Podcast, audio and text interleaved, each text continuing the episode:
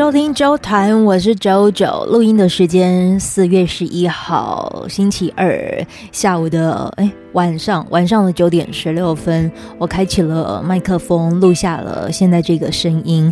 因为呢，要来录制第一百五十集，周团进入到了第一百五十集了。我觉得，嗯，认真来看啊，这个时间其实也已经过了。经营周团应该也有几六四，大概十九个月吧，对不对？九个月，时间过很快耶。然后在这一段的时间，依然，嗯，不知道你是从哪一集开始锁定纠团的，我都非常谢谢您。如果你是从第一集就开始支持的，哇，那再更加谢谢你。而在经营周团的过程当中呢，目前就是下载数呢已经破了七十，重复下载数呢则是呃将近九十万。我期待就是重复下载呃下载数呢，就是到了一百万的时候，能够就是跟你们分享。那在一百五十集聊聊一聊跟阿周有关的事情吧，就是今天接着下来，你将会听到几个讯息。第一个讯息就是，还记得三六五存钱法吗？嗯，就是我有在 DJ 九九上连说粉丝团，还有就是在 IG 上头也有跟你们分享这个存钱呃存钱的方法。第二个就是，我希望能够在利用这一集回复听众朋友的。呃，讯息还有来信，我未来要做一百五十集啊。其实，在阿啾去年七月正式离开电台的时候，我收到了很多听众朋友的讯息，可是我其实几乎没有一一点开。最主要是因为我不希望你们每一个留言的这个文字啊、祝福啊，我都是很草率的已读，所以我干脆不读了。而这一次呢，就是嗯，我到了今年四月的时候才正式。是的，把去年七月八号以后，有些听众朋友给的讯息一个一个的看完，然后其中一个我也很希望能够就是在这个呃第一百五十集的周团当中，然后可以念出几个我印象很深刻的讯息，那也就希望能够借由这一个的节目，谢谢你，嗯啊。第三个想要跟你们分享的，就是我在清明节的连假有完成了几件事情。那最后一个的事情呢，就是也会跟你分享。接下来，呃，如果一年有四季，那第一季也就是一月到三月正式的结束，在第二季的时候，我对于我自己在二零二三年有什么样子的一些呃有意思的计划，也都可以跟你分享。好。首先呢，就是三六五存钱法，就是在这个过年的时候啊，我跟你们分享了，就是二零二零年的时候呢，呃，是阿周三十四岁的时候，也是我开始用三六五存钱法的起始年，而在二零二零年的那一年，是我开始查询自己信用分数的起始年。其实每个人。一年都有一次免费查询自己信用分数的权益，你也许可以就是去呃搜寻一下要怎么样子申请。那当时阿啾在二零二零年的分数呢是六百二十二分。我为什么会那么开始在意自己的信用分数？虽然事后都知道，呃，就是关于在申请房贷这件事情，信用分数好像就只是个参考值，它不会有什么样子太大的助呃帮助。可是对我来说，我觉得它是一个很重要的一个。嗯、关于理财这件事情的一个步骤，对，因为我说真的，我们身边的家人都没有什么理财的观念。然后，直到我在二零二零年，我起心动念要买房子的时候，我就开始设立了金钱的止损点啊、不管是信用卡每个月全缴清啊，还是嗯，任何就是呃，就是分期零利率那一种的分期啊，尽量也都不分期了。嗯、我在二零二零年就是开始进行三六五存钱法的时候，我简单跟你们说，其实它就是。一年有三百六十五天嘛，那呃，比如说今天是走到了第十天，你就可以存十块钱，然后第十一天你存十一块钱，反正就是这三百六十五天，这一年下来，你要把这些数字全填满，这样子你认真存，一年就会有六万六千七百九十五元能够留下来。然后这是我呃二零二一年完整的存完之后，我。啊，真的扎扎实实拿到了六万多块钱。有了这一笔之后呢，我就开始练习买存股。那二零二零年有了这样子的一个起心动念之后，我在二零二一年就是订了一间预售屋。时间过很快哦，就是嗯，现在已经二零二三年了，而阿周的预售屋 快要交屋了。哇，你知道三六五存钱法，它让我感受到就是嗯，也许尾牙都会有年终奖金，然后。对我来说，那个时候我就会开始从三三百六十五、三百六十四、三百六十三这些的数字一一划掉，然后把钱给存进去。那这些钱呢，就是练习买存股啊、买 ETF 啊，或者是买美金啊，等等等。我当然就是嗯。在这个的过程当中，其实虽然每一次留住的钱大概顶多就是六万多块，你想想看，六万块怎么可能会有所谓的一个头期款这件事？可是我觉得，他是对于一个没有理财观念的人，能够完整一年执行下来，你会扎实的拿到，就是啊，原来自己是真的可以留住六万六千多块钱的能力。而拿着这一个的扎扎实实的这一笔钱之后，你会开始对于你的第二年有了各种的想法，还有一些计划。对，不管是你可能啊，我出国旅行有了这一笔的旅行基金哦，旅游基金。对，这我觉得它就是一个。就是你很厚实的知道你要怎么样子使用着金钱，而不是被金钱绑架。对，然后你还记得我刚才讲的吗？就是有关于信用贷贷款分数这件事情。我当时的信用贷款分数呢是呃，在二零二零年查询的时候是六百二十二分，总分好像八百分吧。对，然后我在二零二三年。对，二零二三年查询我的信用分数是几分？你知道吗？七百九十四分。那我这三年下来呢，我其实累积了，就增加了一百七十二分。这个信用分数是怎么算出呃算出来的？包括你的缴款行为、负债程度、负债的形态、信用历史的长度，还有你新贷款的次数，这五大元素去计算出来的。每一年，其实我都很在意自己到底有呃几分的信用分数。那因为就是如果预售屋盖好交屋，你就要开始申请房贷了嘛。阿啾其实没有所谓的金援靠山，其实真的就是一所有一块一砖一瓦都是自己去赚来的。那。关于存钱这件事情，也许我起步的很晚，可是我其实从来不会后悔，就是花钱投资自己的日子。在二零二三年呢，是阿啾准备第四张，就是三六五存钱法。对，你有没有听到？对，就是我的这张纸，还有这个。哎呦，哎呦，来给你听听看。对，这个这个就是我的。铺满，对，小猪小猪铺满里，然后对，厚厚实实的，就是存着二零二三年的一开始存的三六五存钱法都在这里面。那呃，我认真的来算呢、就是目前呃，我录音的时间是四月十一号，然后我目前已经存到了是一万五千七百块。对，就是如果真的是照三六五存钱法，然后我存的方式都是先从数字大的开始一一的划掉，当然也是会有所谓的真的是钱生不出来的时候，所以我可能就是投个十七块，有一天是投了十七块，有一天是投一百六十七块，对，有一天呢是投六十一块，对，就是用这样子的方式。对，所以如果你也有在进行着三六五存钱法，不知道现在目前的你呢，就是存到多少钱呢？对，不管是几百块还是几千块也好，你都要很肯定自己，对，就是留下了这些钱。这个的过程其实，嗯，算是一个小小的练习存钱的一个方式吧。嗯。好，这个是要跟大家分享有关于就是三六五存钱法的事。第二个事情呢，就是在清明连假的时候，我有就是写，呃，就是清明连假期间阿九有发生的哪一些的事情。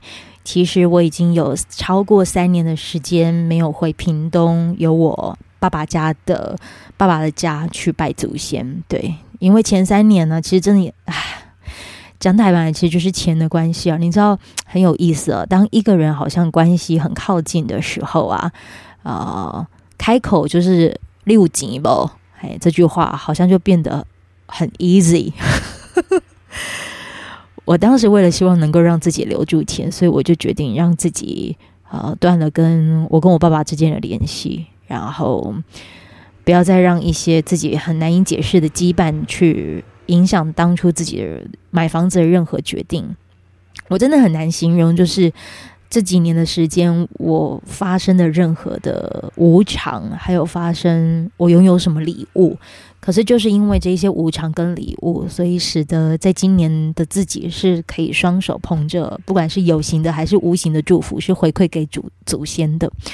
我印象很深刻，就是我在四月五号清明节那一天呢，就是真的去跟自己的祖先，其实就是爸爸那边的阿公阿妈，对，因为都上天堂了，然后就跟他们说我这三年来没有办法去祭拜他们，也不是没有办法，其实就是。我没有去祭拜他们的原因，然后跟他们分享我的近况，以及就是我接下来未来的日子，我要入住到我自己的新家，其实就是要交房子的。可是我不希望是，因为我小时候其实有个经验是，嗯、我在国中时期的时候住呃住的地方，其实是我爸爸那边阿公阿妈留下来的租厝，就是房子透天房子，可是。可能欠钱的关系吧，小时候其实并不知道大人到底欠了多少钱。然后，呃，有一次放学回家的时候，就发现其实家里是被泼红色油漆的。那个的恐惧，其实的确深深烙印在自己的心上好久好久。你是会害怕的。然后，纵使你长大了，可是那种被抢夺走，或者是无法拥有原本你可能很安身立命的物品。这个的这个的恐惧其实是其实是存在的，对，所以我觉得我今年很希望能够是很安心安全的。如果真的要进入到我未来的房子，我不希望有这个恐惧，所以我希望能够去跟祖先说说话，就是说，不管可能爸爸妈妈那一代就是有留下了多大多多的什么，我我不希望他是直接连那些负面的恐惧都是要。承接下来的是要 传承给我们这一代的，我只希望能够留在那一代就好，所以就告诉祖先，你就好好的顾好长辈就好。对，就是，嗯，各郎子呀，各郎当嘛，我不确定这样是不是一个很很可能是个很自私的说法吧，可是我觉得就是。请祖先好好守护长辈，就是他们好好的，我们才能好好的，我们这一代好好的，未来大家都才能好好的，不顺遂跟争执就停留在那一代，这样就好。这个是我在清明连假的时候为自己呃做了一个回去祖先祭拜的这样的一个决定。我看到了有些听众朋友其实写的也是。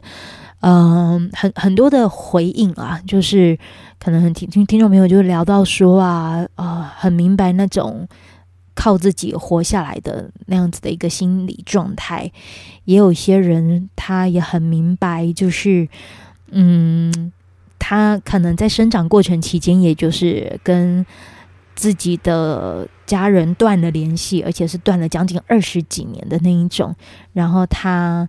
啊、呃，也期许自己未来的日子可以，就是也回馈给祖先。对，我，我刚刚说一个印象深刻，就是我去拜我的阿公阿妈，然后我准备的一些纸钱呢、就是呃金金钻啊什么的，你知道放到金炉里面去烧的时候，你真的会感觉到那些钱呢、都是满溢出来的，嘿，就是感觉啊，叹嘎就莫哎这样。对，有相较于以前啊，我觉得这一次其实带的回馈是多的。然后我看到听众朋友说，也很希望能够赶快把自己有形的、无形的祝福，就赶快回馈给祖先。可是我就跟这个听众朋友说，先把这些有形的、无形的先回馈在自己身上吧，有剩下的再给祖先，有舍有得。毕竟活在世上的是我们，我们要先用现有的资源把自己巩固好，这才比较重要。这是我给听众朋友的回馈。嗯，所以不知道清明连假追思祭祖的日子，你也有没有就是做了什么？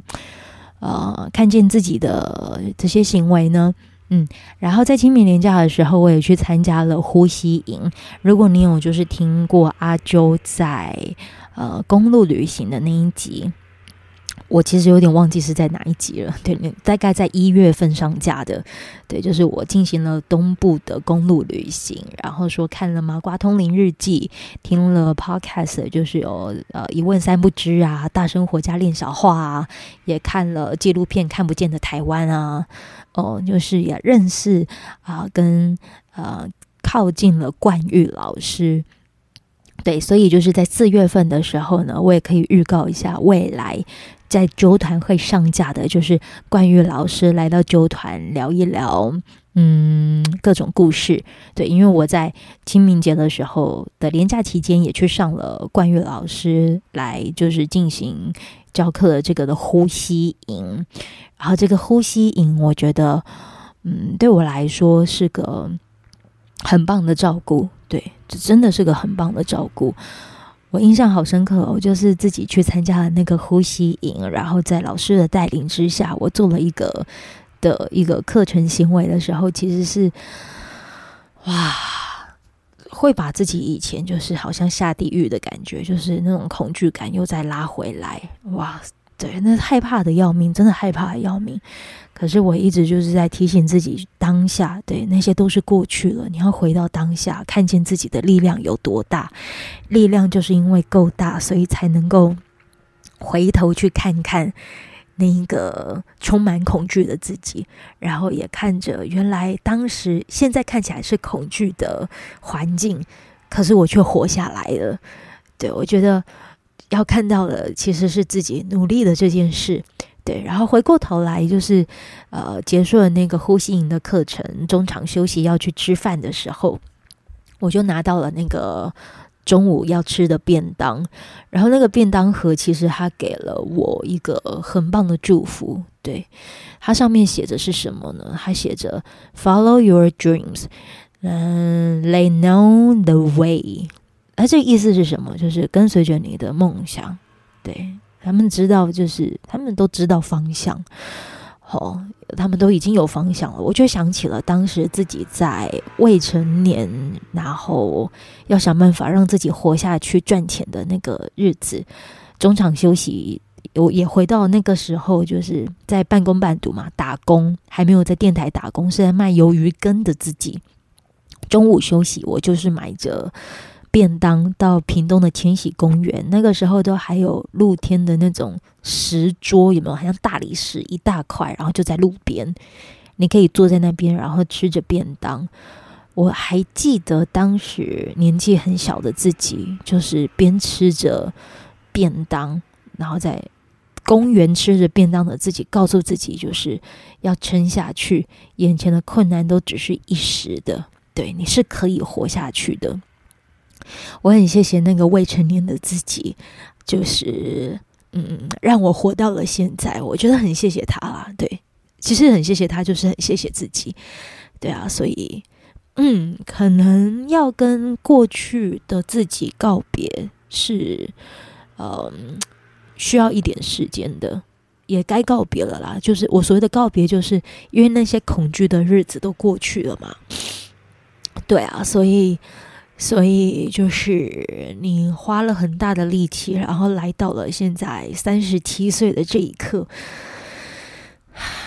嗯，就是好好享受吧，大概就是这样。然后对我来说，我觉得上进心课其实有好有坏。好的是你好像比较能快速的，就是让自己拉回当下，对，就是就专注当下。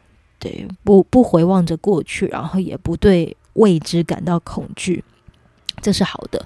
坏的是什么呢？呃，可能有一些我很珍惜的关系，可是你看着对方可能也在死胡同吗？哎，我也不确定，可能我这样的形容是错的。然后你可能用很理智的方式去说这一些话的时候，哎，就觉得好像不能跟着对方一起喜怒哀乐。或者是自己也没有什么力气陪着对方喜怒哀乐，我觉得这过程其实自己也会觉得蛮蛮无奈的吧？对啊，哦，可是可是对，可能还需要一点时间吧。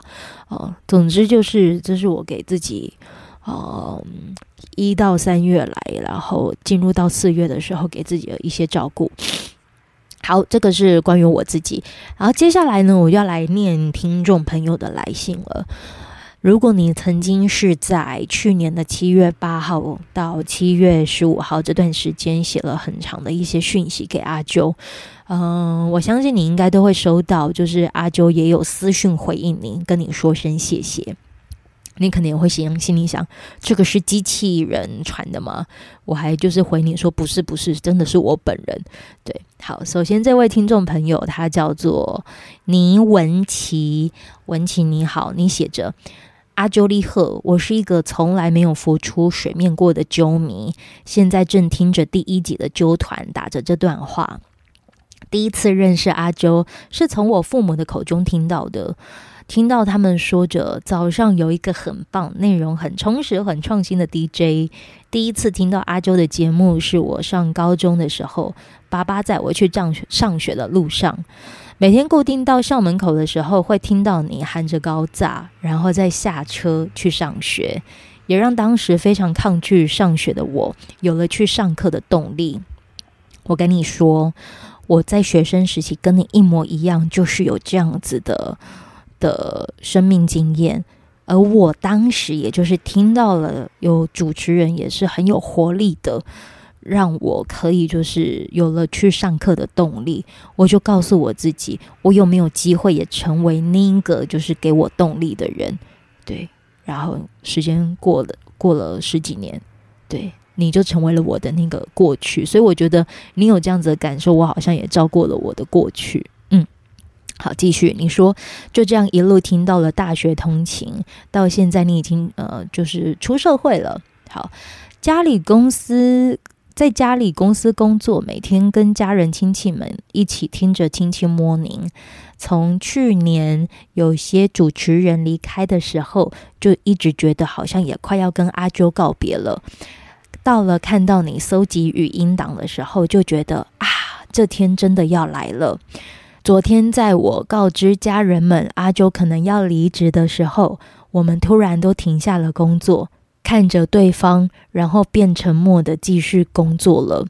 直到当天早上听到最后一集的亲亲摸您，听着你的声音，我以为我们会很感伤，但至少在你开始道别之前，大家都不约而同的用一种 party 的气氛听着，就像在帮你庆祝、祝福你一样。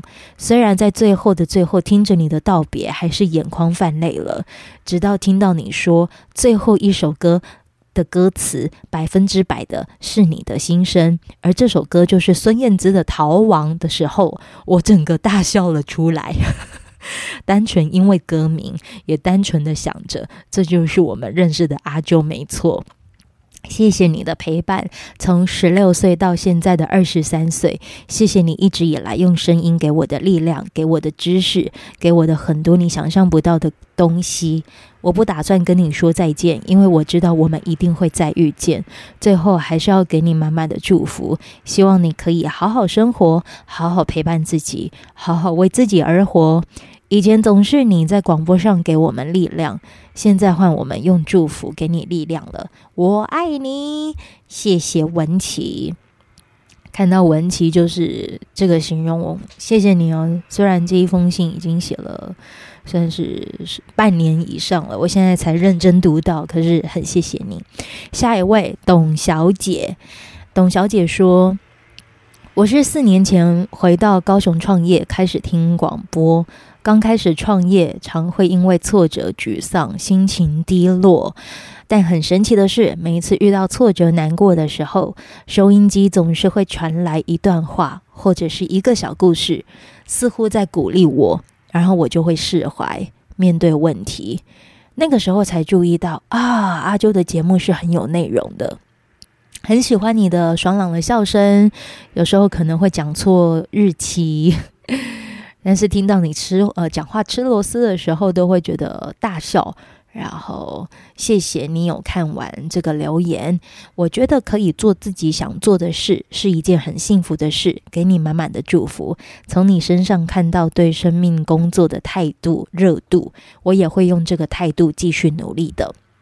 谢谢董小姐，不知道现在的你还在高雄，就是进行着你的工作吗？好，下一位，这一位呢，他是。来自社工兼主管的听众，他说：“我担任社工兼主管这个工作快十四年了，从去年就一直很想离职，但是有庞大的经济压力，始终在苦撑着。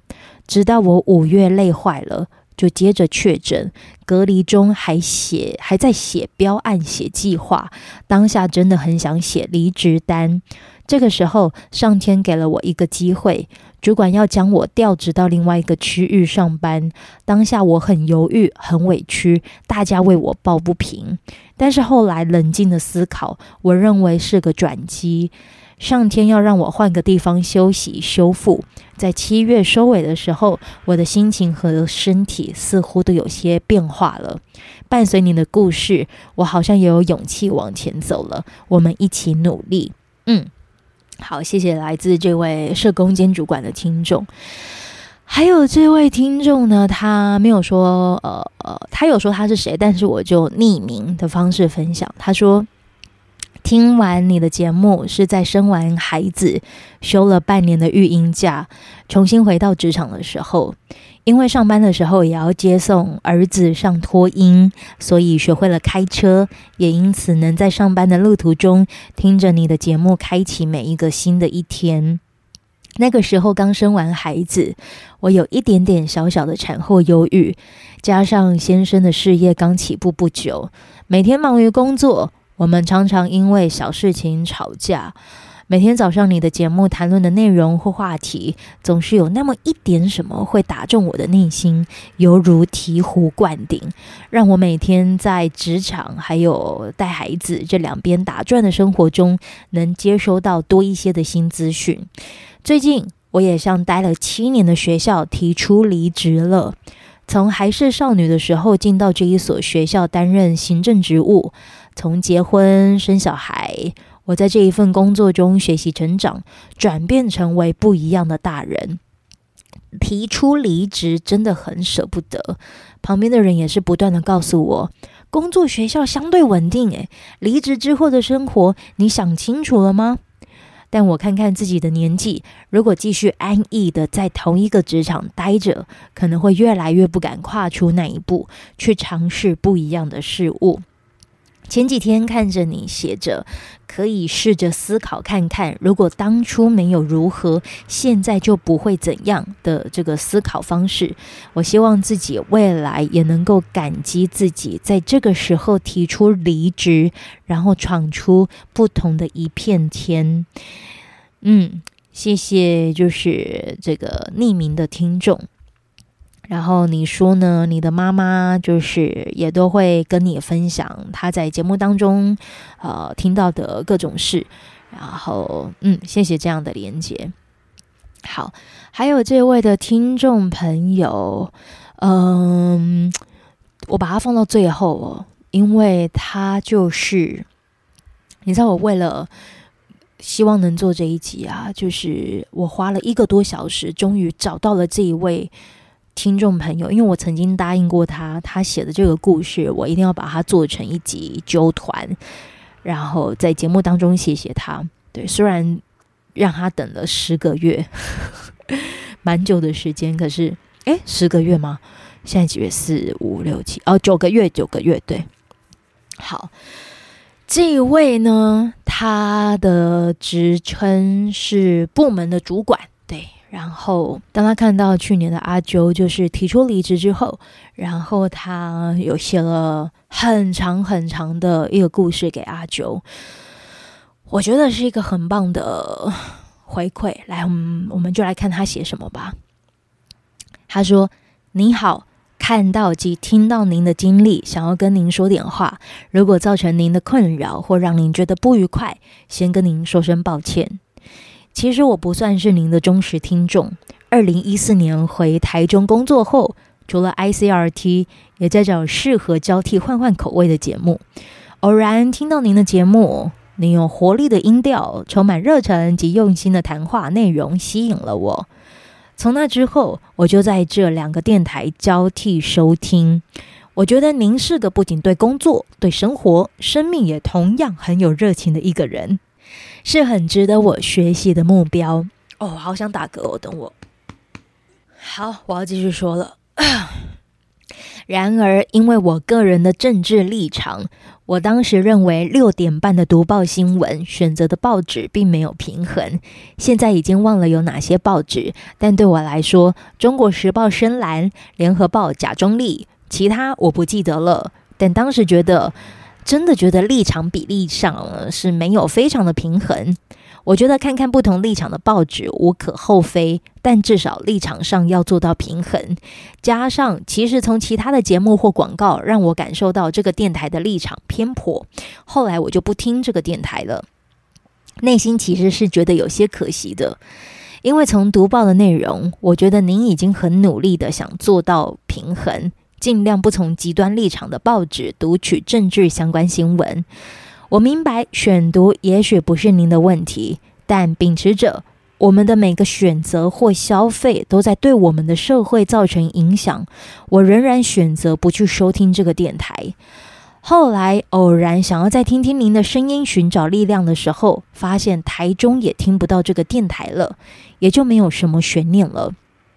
即便我不认同这个电台的立场，但我仍然非常欣赏您的努力与处事，也相信在离职后的您能够成功的走出属于自己的路。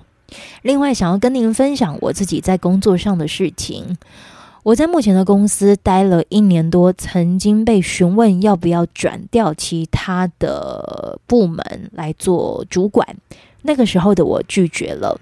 但其实，在这间公司来说，待一年多，如果要升到这个主管阶级，算是蛮快的。后来在快要三年的时候，我升上了原本我在后来待快三年的时候，我在原本的部门升上了主管，而做了这主管两年之后，又又再被拉上来，成立一个新的部门，再继续担任主管。在我们公司，呃，其实这个部门主管啊，以自己的资历来说，算是升迁的相当快速。我对新的部门的业务可以说是几乎没有经验，凭借着阅读教科书以及边学边做，努力的撑下来。因为先前的良好表现，我很希望能够好好的做出成果，帮助公司业务的运行。然而，仍然因为不仅仅是因为对这个部门的业务经验不足，担任主管的经验也不是很足够，我做的其实非常挫折，跟其他的部门呃，跟其他的部门主管的互动，又遇到了很多不被尊重，或者是沟通协调合作上的困境，而因为年龄的压力，同时在准备要怀孕的自己，其实也持续感受到这些压力。这一年来，我一直在不了解、挫折、愤怒、难过、自我怀疑、自责当中不断的循环。我过得越来越不快乐。虽然没有得到忧郁症这样的那么严重啊，但是后期已经出现了一些可能的征兆。在这个职位待了一年之后，有一天我突然认真思考离职的重要性。有一天，我突然认真的思考离职的可能性。我得到我的另一半支持的那一瞬间，就好像是突然卸下重担一样的放松。我好像突然才看到一条路，一条解决我当下所有负面情绪的通道。我在那一个的周末，就把所有的后路跟方向思考完毕，决定好提离职或调职的时间。接下来的日子虽然也一样的艰难，但是我看得到痛苦的尽头。也在调职后的一个多月怀孕了。其实做这个决定并不容易，在这个传统观念上，应该要有企图心的社会。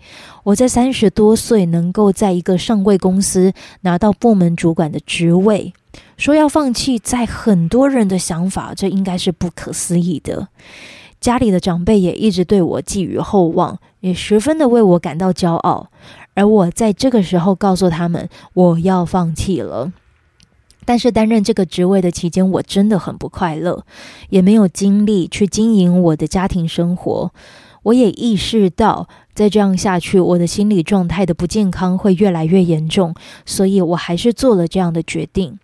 因此，我想跟你说的是，在工作上，不管别人对您的期待如何，当自己的内心希望的是另一个方向，那就做好规划，往那个方向去吧。相信您一定能够在这一条路上展现出您最耀眼的光芒。祝福你。嗯，就是因为他这样子的内容，让我真的好想要做一集 podcast，想要跟你们分享的是，不管别人对你有什么样子的期待，如果你内心已经有一条或者是一个你想要的方向去前进的时候，你做好规划，就好好的往你想要的方向去前进。嗯，就很像是我做纠团这件事是一样的道理吧。就是你知道，这时候我我在前几天我就私讯了这个听众说，不好意思让不好意思让你等这么久。呃，过了九个多月的时间，就是我要录下了你的这一个的留言，然后他就说：“你看吧，过了九个月，你在纠团依然还是可以看见你发光的样子，很替你开心。”对对对，就是就是嗯。因为我的离开的当下，其实就真的是为了要呼吸，我快喘不过气了。然后很多人都觉得啊，勇敢啊什么的，可是我觉得，嗯，对，就就真的是因为我还希望能够呼吸，呼吸空气，嗯，所以我依然还是会觉得我很谢谢自己，为自己做了一个很好的决定，最适合的决定，适合目前我自己的决定。对啊，所以你看，房子也要交屋了，应该应该是吧？对，我还在很努力的存头期款啊，对，这是我一直在试着努力的地方。大概就是这样吧。第一百五十集是阿啾自己一个人在这边说说话，然后接下来录完这一集之后的隔天，其实阿啾就要出差了，到台北去遇见几个我觉得很棒的作者，还有就是受访者。像是包括有呃，其中一位我很期待跟他的对谈了，就是凯利哥，嗯，他出了一本书，叫做《心中住着野孩子》。凯利哥是谁啊？凯利哥 其实他也算是很知名的部落客啊，就是有经营呃村子里的凯利哥。对，也许你会知道他，然后在照顾孩子，还有他照顾自己的这个过程当中，我其实是非常喜欢他的。有个称号叫做“妈妈界的疗愈系明灯”，对，就是他。哦，我们未来你有机会在九团听见他。还有就是麋鹿，麋鹿是谁呢？他写了一本书，叫做《一路练习，陪你成为自己的光》。他是 YouTuber，然后同时也是乐评人。有时候你可能会在看着人类图、星座、塔罗牌、心理学，有都会呃看到他的这个出现。对，还有一本书呢，叫做《那十八张传票》。对，就是有一位律师叫做简大为，阿九也会访问他，然后陆续也会上架的，像是包括这个呃智商心理师胡展告，就是嗯、我觉得他也是很棒的这个智商心理师。还有一位作者是来自唐道德老师，对，他聊的是这个 NLP，其实他就是在讲，呃，有些人可能是在聊催眠，然后有些人可能想要知道自己大脑的使用手册，对，还有一位耳鼻喉科的医师叫做赖银达医师。还有写了一本书，叫做《好声音诊疗室》。那还有哪一些的嗯好朋友也会来上揪团呢？二 D 日记，我还会再继续邀请他们。铁三角已经很久没有合体了，这我们最近真的实在是太无缘了。我真不知道为何，老天爷一定就是要让我们这样子一直分离吗？我甚至都觉得二 D 日记的声量已经快要盖到盖掉 铁三角。哎呀，还有谁呢？一问三不知的这个主持人大宝、面包阿贵，以及这个大生活家练小话的主持人冠玉老师，都会来到揪团。接下来还会有阿啾这样子的一个单口录音，还有分享故事的集数，我还不确定是会在何时，但是期待依然还会有下次。如果你真的很喜欢啾团的各个故事，呃，忠诚的希望您能够就是借由 Apple Podcast 平台，可以就是留下你的评论，五颗星评论，然后也可以分享这个节目给更多人听见，这个就是能够让啾团继续延续下去的方式。啊，对，然后我最后预告一下，四月十六号，呃，如果你现在来得及听到的话，虽然你可能是来不及报名参加，因为他人数已经额满了。四月十六号的下午两点到四点，会在高雄的青年职涯发展中心进行一场名人讲座。他是蔡尚华，然后蔡尚华他本身也就是有主持这个呃实境节目啊，益智益智节目啊，跟晨晨曾国成。曾国成大哥呢，就是有一起主持《全明星攻略》，还有《全明星运动会》哦，等等等的，他就是会来做主持，呃，就是会来做讲坛，呃，做讲座啦。对对对，哎，你有没有听到？就是偶音偶音的声音，哇！现在录到这个时间已经是晚上的十点钟。好，然后还有在四月二十二号的下午两点钟，其实阿周就是有一场。Life Podcast，它这个的邀约呢，非常谢谢金属工业研究发展中心的邀请，然后阿啾将会就是借由啾团会在台南自动化工业展来进行一个 Life Podcast 这样的一个对谈，所以谢谢这个单位的邀请。那最后就谢谢你依然就是在一百五十集的时候还是支持着阿啾，嗯。哇，讲了好多，希望你真的有听得完啊！谢谢你，我们下次见。